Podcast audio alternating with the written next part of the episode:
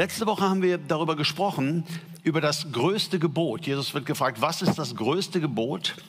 Und er antwortet, es ist Gott zu lieben. Gott zu lieben ist das größte Gebot, mit ihm in einer Liebesbeziehung zu sein. Und damit geht alles los. Und wir haben auch verstanden, das geht nicht von uns selbst aus. Sonst wäre das eigentlich ziemlich gemein zu sagen, du, das größte Gebot ist, du sollst jetzt Gott lieben. Ja, wie mache ich das denn? Wie, wie, wie entscheide ich mich denn jetzt dazu? Oder was, was kann ich denn jetzt machen, um Gott zu lieben? Wir haben festgestellt, du musst dich erstmal lieben lassen. Alles Lieben geht von Gott aus, der die Liebe ist im Kern.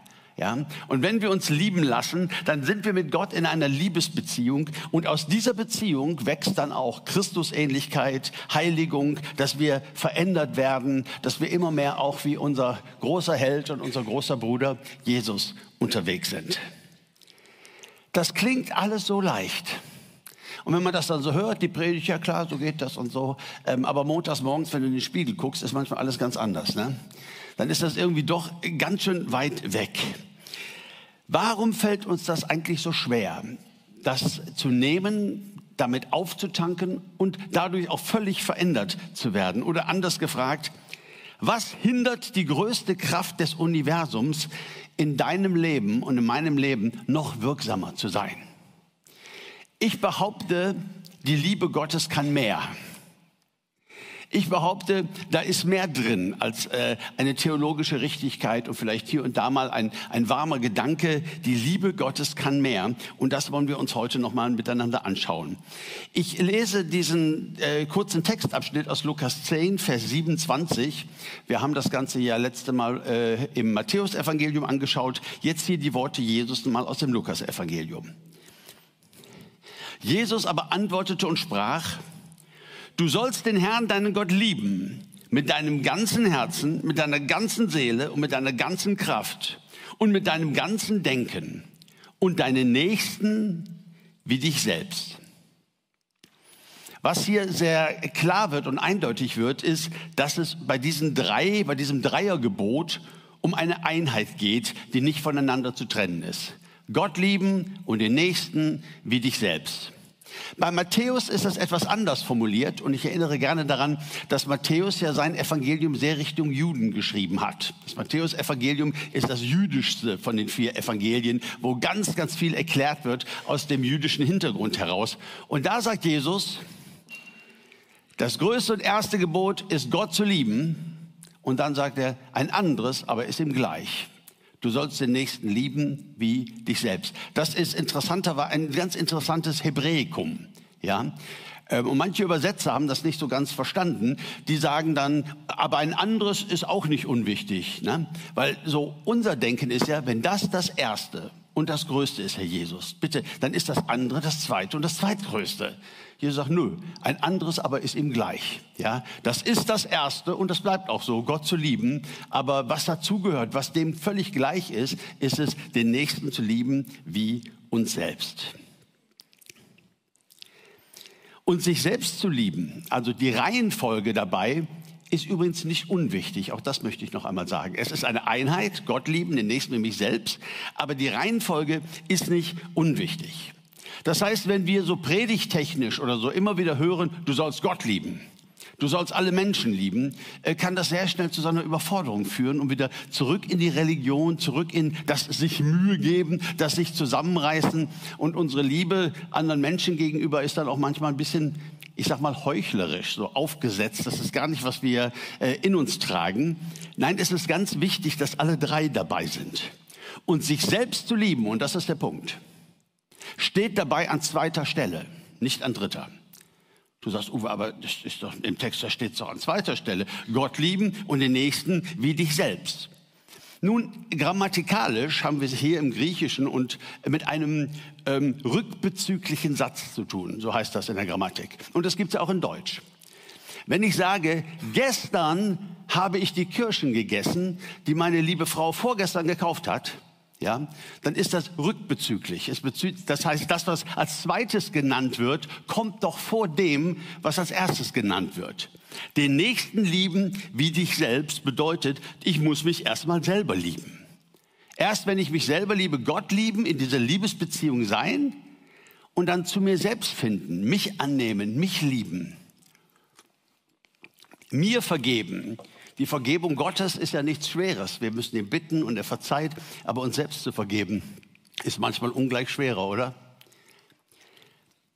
Gott lieben, in einer Liebesbeziehung mit ihm stehen und dann den Nächsten lieben wie mich selbst. Das ist die Reihenfolge. Gott selbst und der Nächste. Und die drei Sachen gehören übrigens unbedingt zusammen. Auch das ist mir nochmal wichtig zu sagen. Wer Gott liebt, der liebt sich selbst und andere. Wer andere liebt, liebt Gott und sich selbst. Wer sich selbst liebt, liebt Gott und andere. Die Liebe Gottes ist nicht teilbar. Ja, die Liebe Gottes ist nicht teilbar und das unterscheidet die Liebe Gottes von menschlicher Liebe. Ja, die ist sehr wohl teilbar und das muss auch so sein. Wenn du für deine Frau mehr empfindest als für deine Nachbarin, dann ist das okay. Ja, soll so sein. Ja, das ist äh, menschliche Liebe in einer gefallenen Welt. Und manche Leute ne, sind dir halt sehr sympathisch, mit denen würdest du auch gerne eine Freundschaft aufbauen, vielleicht in den Urlaub fahren und andere eben nicht so. Also deine Liebe, die ist sehr spezifisch. Gottes Liebe ist nicht teilbar. Gott zu lieben, wenn das gelingt, in dieser Liebesbeziehung zu Gott zu sein und mein Herz wird mit seiner Liebe erfüllt, dann werde ich mich lieben und dann werde ich andere lieben. Und in dieser Liebesbeziehung, also wenn wir Gottes Liebe annehmen, wenn sie, wir sie ihm abnehmen, wenn wir uns lieben lassen von Gott, das Erste, was sie tun will, sie will dich zur Selbstliebe führen. Und das ist etwas, worüber, glaube ich, noch nicht so viel gepredigt wurde. So, dass man alle lieben soll, dass wir Gott lieben sollen, das ist so seit Sonntagsschule in einem drin. Das ist halt Christsein. Aber dieser Gedanke, dass die erste Priorität, das, was als erstes geschieht, ist, dass Gottes Liebe dich zur Selbstliebe führt, das haben wir manchmal etwas äh, übersehen. Das heißt, ich lasse mich lieben, und ich erlaube Gottes Liebe, mich zur Selbstliebe zu führen.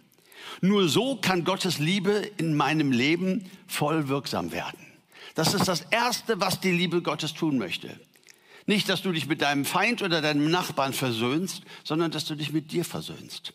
Dass du zu dir in Ruhe kommst. Dass du dir selber vergeben kannst, dich selber annehmen kannst und sagen kannst, ja, das ist wunderbar, wie ich bin. Gott liebt mich und seine Liebe hat mich erst dazu geführt, das wirklich zu verstehen. Stell dir mal vor, Gott würde zu dir sagen, Schätzelein, ich habe den Kuchen gebacken. Und dann gehst du in die Küche und Gott steht da und er hat den Kuchen gebacken. Der Kuchen steht da und du bist so tief berührt davon, dass Gott das getan hat und du freust dich so sehr und sagst, das sieht unfassbar toll aus. Du holst dein Telefon raus, du machst einige Bilder und ein paar Selfies. Dieser Kuchen ist so wunderschön und du riechst auch mal dran und der riecht so gut und du sagst, danke himmlischer Vater, du hast mich so reich beschenkt, das ist wirklich klasse. Und dann gehst du irgendwie weiter. Hast du da nicht was vergessen? Was reimt sich auf vergessen? Essen, genau. Du hast ihn überhaupt nicht gegessen, ja? Hey, ihn anzuschauen und zu bewundern und schön zu finden, zu wissen, er ist für dich, natürlich ist das ein Segen. Und dass er gut riecht, natürlich ist das ein Segen. Aber es gibt mehr. Es gibt mehr, nämlich dich hinzusetzen, dir einen Teller zu nehmen und eins, zwei, drei, sechs Stücke mit ganz viel Sahne äh, zu essen und sagen, wow, ich bin reich beschenkt. Ja, so glaube ich, gibt es keinen Christen, der nicht irgendwo von der Liebe Gottes schon einmal profitiert hat oder, oder dass da etwas Positives geschehen ist oder dass sie uns verändert hat. Aber ich bin hier, um euch zu sagen, es gibt noch viel mehr. Für mich und für uns alle gibt es noch viel mehr. Die Liebe Gottes kann mehr, hat noch viel mehr drauf. Und damit sich das entfalten kann, und das ist mein Hauptpunkt heute Morgen, ist es wichtig, dass wir ihr erlauben, uns zur Selbstliebe zu führen und uns dann nicht zu verweigern. Stell dir mal Folgendes vor ich bin ja beruflich auch so aufgestellt, dass ich Musik mache und ähm, dass ich Lieder schreibe, dass ich damit unterwegs bin. Und ich würde von mir sagen, ich habe einen recht breit aufgestellten Musikgeschmack. Ja, ich höre alles Mögliche gerne. Mal klassische Musik, besonders Gitarrenmusik. Zu solchen Klängen bin ich aufgewachsen. Mein Papa hat klassische Gitarre gespielt. Schöne Grüße ins Wohnzimmer. Ähm, oder Jazz oder ähm, einfach mal was ausprobieren. Aber eine Sache, die kann ich nicht ertragen und das ist ein Schlager. Nein, das, Nein, nein, nein. Äh, wenn jemand Schlager liebt, da ist überhaupt nichts mit verkehrt. Das ist einfach so mein persönliches Empfinden. Ich bin da so ein alt 68er und irgendwie Schlager so 70er, 80er Jahre, so dieses, dieses heile Weltgetue und dieses musikalische Niveau. Ähm, also ich, ich, ich kann das nicht gut ertragen. Ja. Jetzt stell dir vor, ein Produzent kommt zu mir und sagt, du Uwe, ich war in deinem Konzert und ich fand das ganz okay, kann man machen, muss man nicht. Ich habe einen Vorschlag für dich. Ich produziere Schlager und da könntest du viel mehr Geld verdienen und äh, du trittst jetzt einfach aus als Schlagersänger und das und das wirst du dann bezahlt bekommen. Und dann wäge ich ab und denke, mache ich das jetzt? Sagen wir mal, ich würde es machen. Ich bin also jetzt auf der Bühne und ich singe Schlager, weil es so gut bezahlt ist. Und sagen wir mal, ich würde gut ankommen damit. Und sagen wir mal, ich hätte eine Million Fans, die mich verehren und die mich lieben. Wisst ihr, was ich nicht könnte? Diese Liebe wirklich annehmen. Mich an dieser Liebe wirklich erfreuen. Ich könnte nicht anders, als meine Fans ein Stück weit zu verachten. Dass sie so einen Blödsinn gut finden, wo es doch richtige Musik gibt. Ganz egal, dass es mit mir zu tun hat, ganz egal, dass es auf der Bühne, äh, dass ich auf der Bühne stehe, solange ich mich in dieser Rolle nicht angenommen habe und mich selber in dieser Rolle liebe und sagen, hey, Schlager, so genial. Meine Güte, was ist das toll? Und dann kommt die Liebe der Fans. Ja, okay, das kann ein riesiger Segen sein, das kann ich da nehmen. Aber sie verehren etwas, das ich verachte.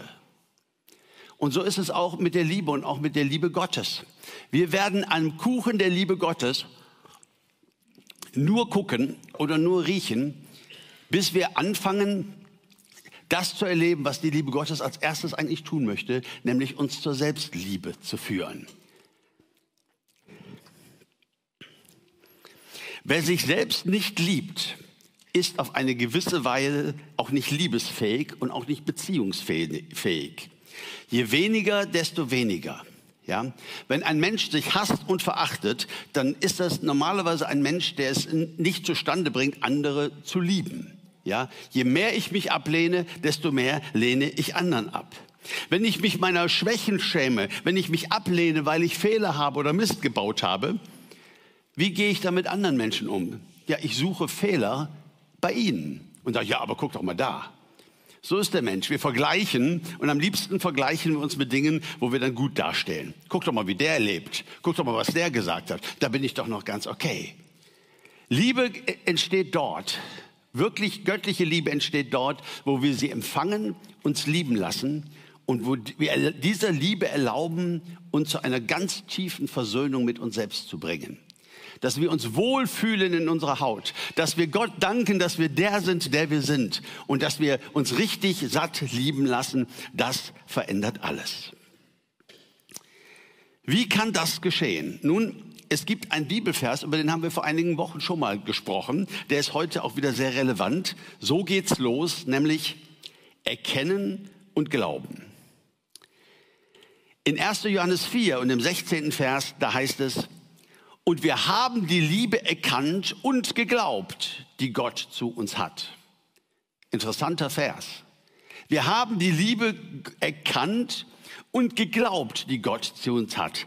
Erkennen und glauben, das ist viel mehr als einfach nur für richtig halten und wissen. Da geht es mehr um das Kognitive, dass wir da irgendwas verstanden haben in unserem Kopf. Das hatte ich schon mit fünf. Mit fünf hatte ich verstanden, Jesus liebt mich haben mir alle gesagt, Sonntagsschule, meine Eltern, äh, kognitiv war das alles klar. Aber dieses ähm, Erkennen und Glauben, das hat eine ganz andere Kraft. Da geht es nicht nur um intellektuelles Erkennen und Bejahen. Das Wort Erkennen im Griechischen, das Wort Ginosko, bedeutet ja eine ganz, ganz tiefe Beziehung. Und sowohl im Griechischen als auch im Hebräischen wird dieses Wort unter anderem ja auch dafür benutzt, Sexualität zu praktizieren in dem Rahmen, der dafür vorgesehen ist. Voller Respekt und voller Liebe. Zwei liebende Menschen. Ja. Wenn die Bibel über Vergewaltigung spricht oder über ähm, Sex mit Gewalt oder da, wo er gar nicht hingehört, dann sagt sie immer, so und so lag bei ihr oder sie lag bei ihm. Wenn es in dem Rahmen geschieht, wie Gott das gerne möchte, uns beschenken möchte, dann heißt es, Adam aber erkannte Ginosko im Griechischen. Er erkannte seine Frau Eva. Das heißt, erkennen, habe ich ja schon oft gesagt, gerade im Garten Eden kann ja nicht heißen, ach Eva, du bist. Gab ja sonst niemand. Sondern es bedeutet, wir begegnen uns auf einer Ebene, die ist so tief, die haben wir mit keinem anderen Menschen. Ja, wir erkennen uns in einer Tiefe, in einer Nähe, die uns verändert, die ganz, ganz viel mit uns macht. Und so dürfen wir erkennen, dass Gott uns liebt. Wir können die Liebe erkennen, die Gott zu uns hat. Und da entwickelt es dann auch seine Kraft. Und die Liebe erkennen heißt für mich eben auch, und das werde ich gleich noch äh, mehr begründen, die Liebenswürdigkeit in mir zu erkennen. Gott liebt mich und ich bin liebenswürdig. Woher weißt du das? Nun ja, weil Gott mich liebt. Nur so kann ich Liebe wirklich nehmen. Nur so kann ich mich lieben lassen. Nur so kann ich es genießen, wenn ich mich selbst für liebenswert halte. Denk an das Schlagerbeispiel. Oder denk an einen Menschen, vielleicht eine Frau, die sich selbst abgrundtief hässlich findet und jemand kommt und sagt, du bist wunderschön. Kann sie das nehmen? Wird ihr das gut tun? Ich glaube erst, wenn sie die Chance nutzt, nochmal drüber nachzudenken, ob sie wirklich so hässlich ist. Und ihre Meinung über sich zu ändern. Erst dann wird sie diese Liebe nehmen können. Und wisst ihr, es gibt manchmal in Predigten und vor allem auch in Liedern so Zeilen, da, da tue ich mich schwer, die mitzusingen, weil ich habe die irgendwie, weiß ich auch nicht, äh, zu oft gesungen. Ähm, dieses Ding, ich bin ein elender Wurm. Ich bin ein Sünder. Ich bin ein gar nichts. Ich bin ein Stück Dreck. Aber trotzdem liebst du mich. Du bist der Tolle, du bist der Vater, du bist super toll. Und obwohl ich ein Stück Dreck bin und unwürdig bin und ein Wurm bin und ein Sünder bin und trotzdem liebst du mich. Ich mag nicht zu viel solche Dinge singen. Warum nicht? Nun, weil ich denke, um es mal positiv zu sagen, das ist bestenfalls Phase 1 einer Gottesbeziehung. Da, wo Gott in mein Leben kommt, da, wo ich überführt bin, ich bin ein Sünder und ich brauche Erlösung. Und äh, da mögen wir auch mal so empfinden. Aber ich glaube nicht, dass mit geistlichem Wachstum vorgesehen ist, dass das so bleibt. Ich glaube nicht, dass der Weg ist, Gott zu verherrlichen mit meinem Leben, um mich selbst immer wieder runterzumachen in, ein, in meinen eigenen Augen. Stell dir noch mal was anderes vor. Ein steinreicher Mann,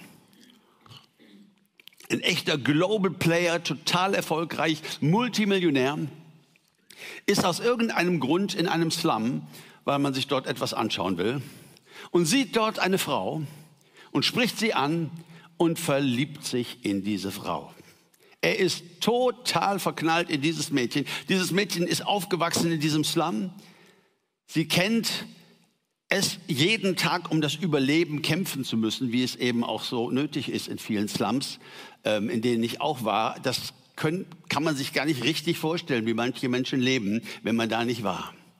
Aber dieser Multimillionär, er sieht dieses Mädchen und er ist volles Rohr verknallt. Und er sagt, ich will dich heiraten dass sie jetzt natürlich kommt und sagt, was für eine Liebe. Mich, ein Mädchen aus den Slums, keine Bildung. Ich habe auch ein paar richtig schlimme Dinge getan in meinem Leben, um irgendwie zu überleben, um irgendwie an Geld zu kommen. Mich liebst du, das, das, das, das kann doch gar nicht sein. Doch, dich lieb ich, genau dich will ich. So fällt, fängt alles an.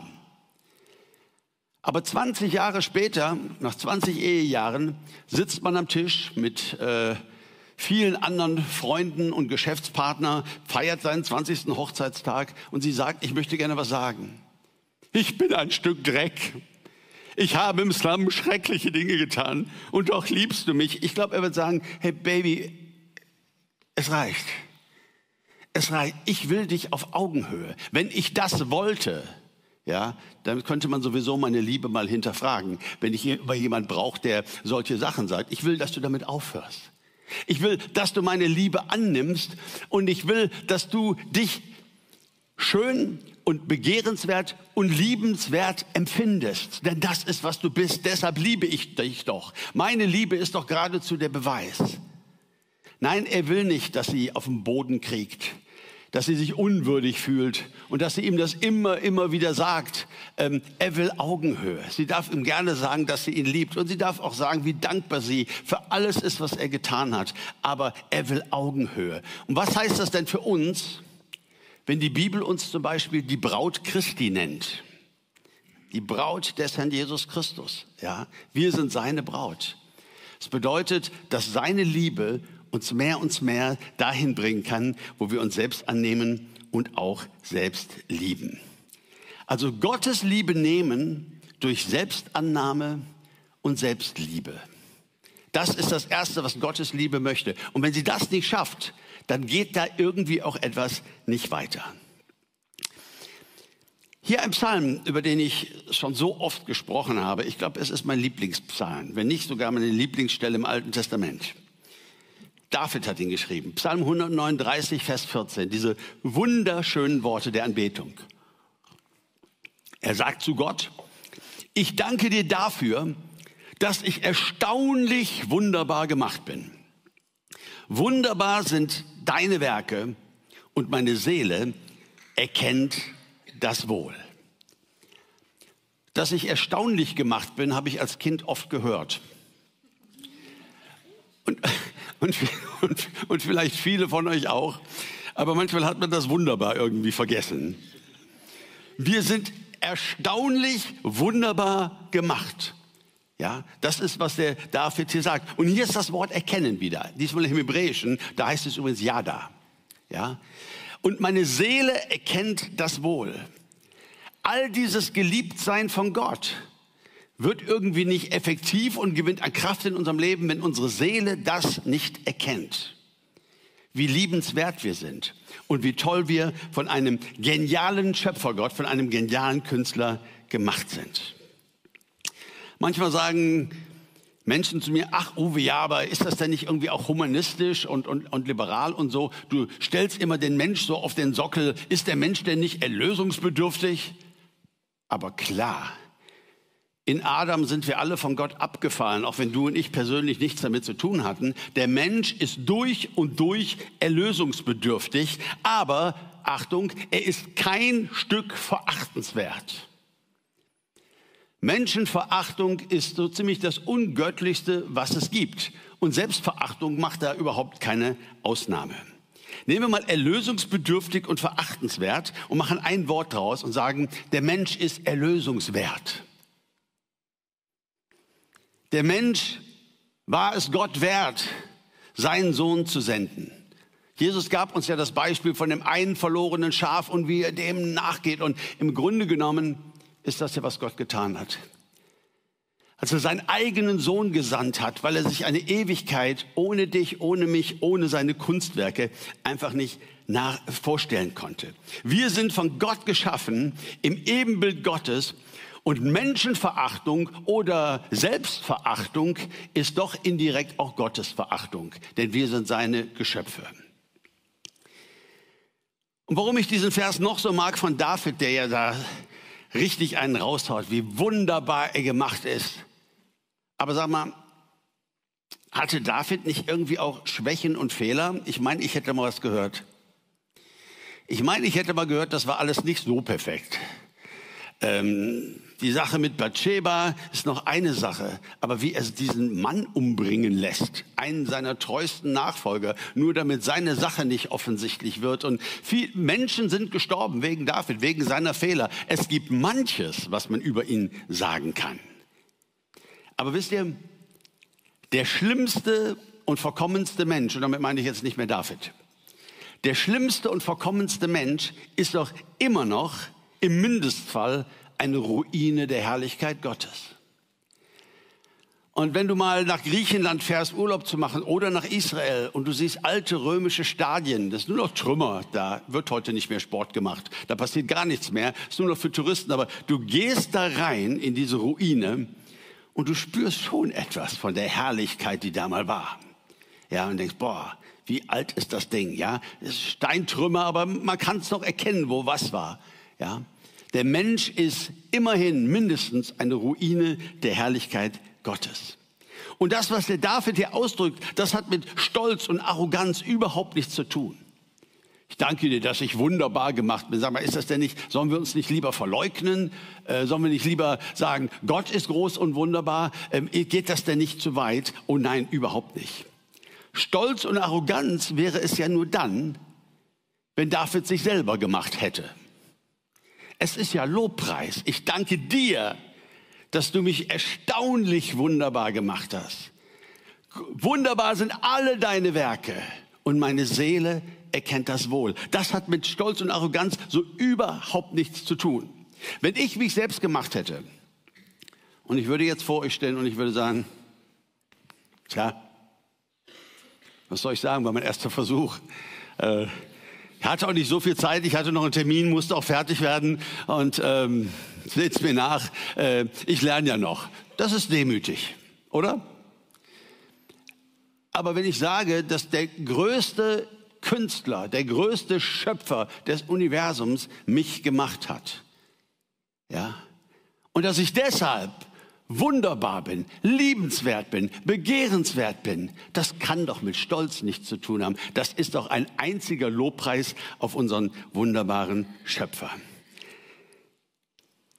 Gott hat mich wunderbar erschaffen, weil er einfach genial ist. Wisst ihr, mit Kunst ist das ja so.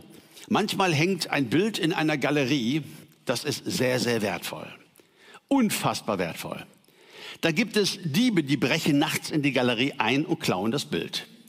Das kannst du aber nicht bei eBay verscheuern, weil äh, das ist schon sehr speziell, dieses Bild wieder loszuwerden. Wisst ihr, wem sie das Bild als erstes anbieten? Der Galerie, von der sie es geklaut haben. Und die Galerie sagt, sag mal, die sagen nicht, sag mal, spinnst du? Ihr beklaut uns und ihr glaubt, wir kaufen das jetzt zurück, gib das mal her, das ist unseres. Nein, sie tun das. Sie zahlen einen hohen Preis, um dieses Bild zurückzubekommen, weil es ihnen so wertvoll ist.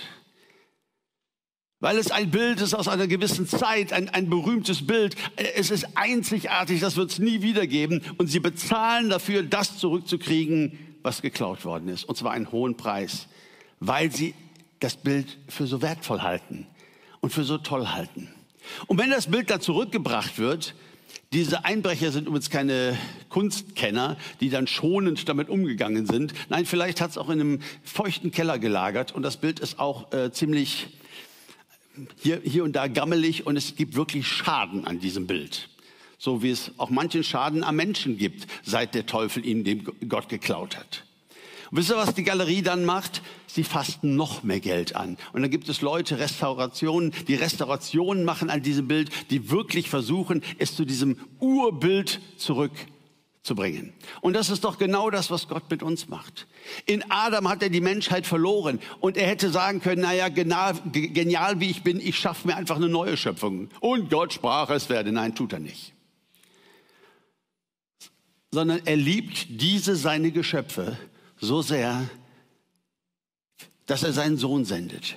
Er sendet seinen Sohn, um uns zu erlösen, um uns zurückzukaufen. Und dann, wenn wir seine Liebe entdecken, wenn wir sie annehmen, wenn wir uns lieben lassen, wenn wir sie uns dazu führen lassen, dass wir uns selbst von Herzen lieben, beginnt auch die Arbeit der Restauration, dass wir immer Christus ähnlicher werden. Kein Mensch hat die Möglichkeit, ein guter Christ zu werden, indem man ihm sagt, das musst du, das musst du, das musst du und das musst du. Jesus hat so viel für dich getan. Du jammer mal nicht rum, jetzt kannst du auch mal was tun. Mehr beten und mehr geben und sozialer sein und das lassen und dies tun und ein riesen Forderungskatalog, mit dem ja auch der eine oder andere von uns aufgewachsen ist. Wenn ich einen Funken Glauben daran hätte, dass dich das zu einem besseren Christen machen würde, würde ich auch so predigen weil ich bin Pragmatiker, ich will Ziele. Aber ich glaube nicht, dass es uns einen Funken besser macht. Ich glaube eher, dass es uns in die Heuchelei bringt. Dass wir auch voreinander nicht mehr ehrlich sein können und wollen, wie wir leben, wo wir kämpfen, was wirklich ist. Nein, das Einzige, was uns wirklich verändert, ist diese Liebe Gottes, die größte Kraft des Universums. Sie kann uns verändern. Sie führt uns zur Selbstliebe und da geht es los. Noch einmal kurz zurück zu der Frage, Alles schön und gut, Uwe, aber sagt Jesus selber denn nicht, ich soll mich selbst verleugnen? Das klingt jetzt aber gar nicht danach. Schauen wir uns das mal an. In Matthäus 16, Vers 24. Da sprach Jesus zu seinen Jüngern, wenn jemand mir nachkommen will, so verleugne er sich selbst und nehme sein Kreuz auf sich und folge mir nach. Das Erste, was ich sagen möchte, ist, Selbstverleugnung ist nicht Selbstverachtung. Selbstverleugnung bedeutet nicht, sich selbst immer kritisch zu sehen oder ähm, als etwas Negatives. Sondern Selbstverleugnung bedeutet mein eigenes Interesse hinten anstellen, um einer größeren Sache willen. Mein eigenes Interesse nach hinten anstellen, um einer größeren Sache willen. Mich zurückzunehmen, meine Interessen zurückzunehmen, weil ich weiß, es geht hier um eine Sache, die ist noch viel größer. Ich möchte gerne Reich Gottes bauen. Dieser Gott, der mich so geliebt hat, dass er seinen Sohn gesandt hat, der baut sein Reich in dieser Welt. Hey, und ich möchte dabei sein. Ich möchte dabei sein, egal wo. Ich möchte mitarbeiten, ich möchte helfen. Und dann sagt jemand, ja, aber du ähm, hast doch so gerne Freizeit, du gehst doch so gerne wandern. Äh, das würde ja dann irgendwie, da würdest du ja was abgeben, wenn du jetzt hier hinter der Kamera stehen musst oder wenn du jetzt hier eine Kleingruppe leitest oder wenn du, äh, was was ich denn machst. Gottes Reich baust. Und du sagst, ja, das stimmt, aber ich nehme mich gerne zurück. Ich nehme mich gerne zurück. Wisst ihr, diese zwölf Apostel, die Jesus berief, denen er sagt, dass sie sich selbst verleugnen sollen und das Kreuz auf sich nehmen, elf davon starben als Märtyrer. Und einer in Gefangenschaft, gefoltert und ähm, auch nicht so toll. Sie haben einen unfassbaren Preis bezahlt. Sie haben sich selbst sehr, sehr, sehr zurückgenommen. Und zwar nicht, weil sie Übermenschen waren, nicht, weil einige halt so willensstark sind, die haben es einfach drauf, die können sogar sowas. Nein, sondern einfach sich selbst verleugnen bedeutet, ich weiß, ich bin geliebt. Und jetzt liebe ich Gott und ich liebe meinen Nächsten und ich will, dass es meinem Nächsten gut geht. Ich möchte nicht, dass Menschen hungern. Ich möchte nicht, dass Menschen für die Sklaverei ausgebeutet werden äh, in, in dieser Welt. Ich möchte etwas tun. Ich möchte, dass Gemeinde gebaut wird. Ich möchte, dass Menschen das Evangelium hören. Es ist meine Leidenschaft und meinen eigenen Profit. Auch das, was ich spende. Dafür hättest du dir doch das und das und das kaufen können. Ja, ist richtig. Mache ich vielleicht ein andermal. Aber die Sache ist mir wichtig. Da sind wir nicht gehorsam im Sinne von, der Herr Jesus hat so viel getan, jetzt bin ich auch mal dran. Muss ich mir jetzt einfach mal verkneifen? Muss ich jetzt einfach mal durch? Nein, wir haben Frieden gefunden mit uns selbst. Wir wissen, wie begehrenswert und wie wunderbar wir gemacht sind und wie sehr Gott uns liebt. Und jetzt haben wir Gottes Reich im Herzen. Wir haben Gottes Reich in unserem Sinn. Wir wollen so gerne die Welt verändern. Wir wollen so gerne Gottes Reich bauen. Das heißt, ich stelle meine eigenen Interesse hinten an, um einer größeren Sache willen. Es hat mit sich selber doof finden und mit Selbstablehnung überhaupt gar nichts zu tun.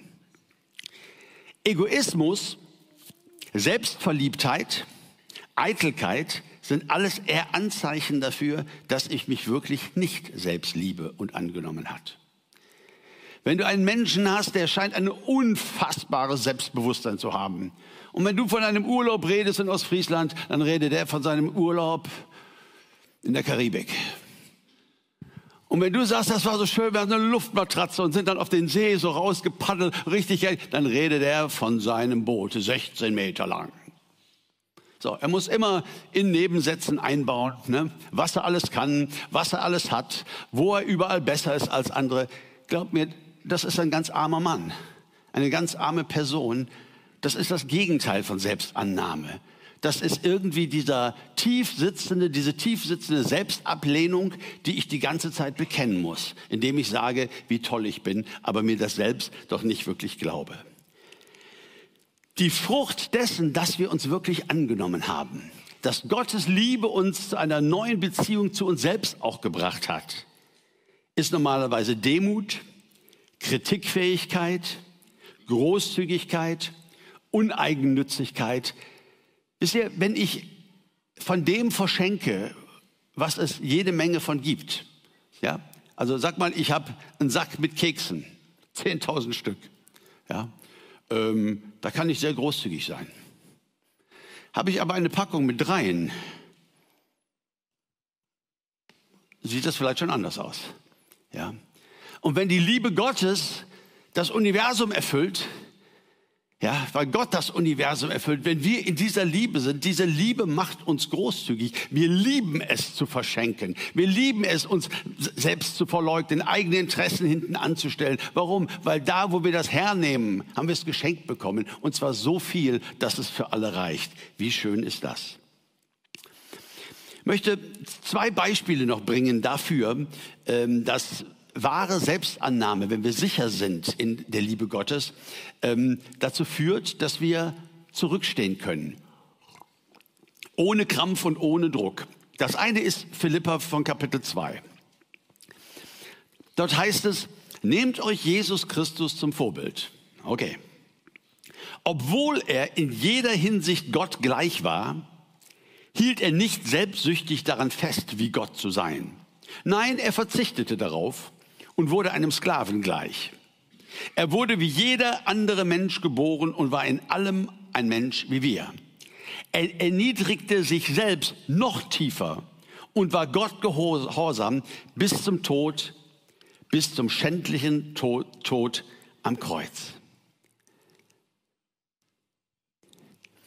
Ich finde das Wort interessant, dass Jesus, der ja Gott ist, von Ewigkeiten her, dass er das nicht wie einen Raub festgehalten hat.